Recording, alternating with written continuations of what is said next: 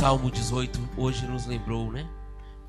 A lei do Senhor é perfeita, é perfeita.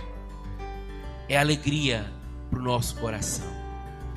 Meu irmão e minha irmã, a liturgia de hoje vai lembrar-nos que a missão de evangelizar é de todos, não de um grupinho. A dimensão de ser caridoso, de ser caritativo, é de todos e não só de um grupinho. Todos nós precisamos agir com caridade. Precisamos pensar no outro, pensar no sofrimento e na dificuldade do outro. E a gente às vezes vive um tempo tão ciumento, né? Em que as pessoas têm tanto ciúme daqueles que fazem o bem. Já observaram como às vezes o trabalho na igreja, nas pastorais e movimentos é tão complicado? Porque as pessoas se enchem de ciúmes, né? E, e são cheias de si.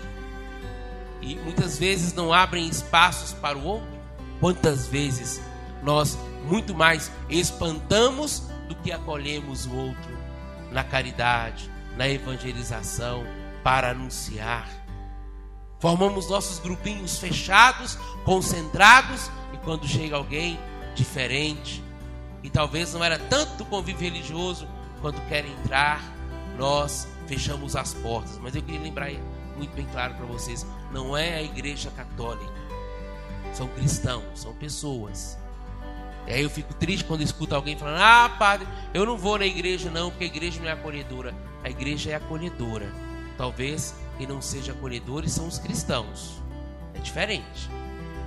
E nós, amados e amadas, que participamos da missa dominical, somos chamados a acolher o nosso irmão.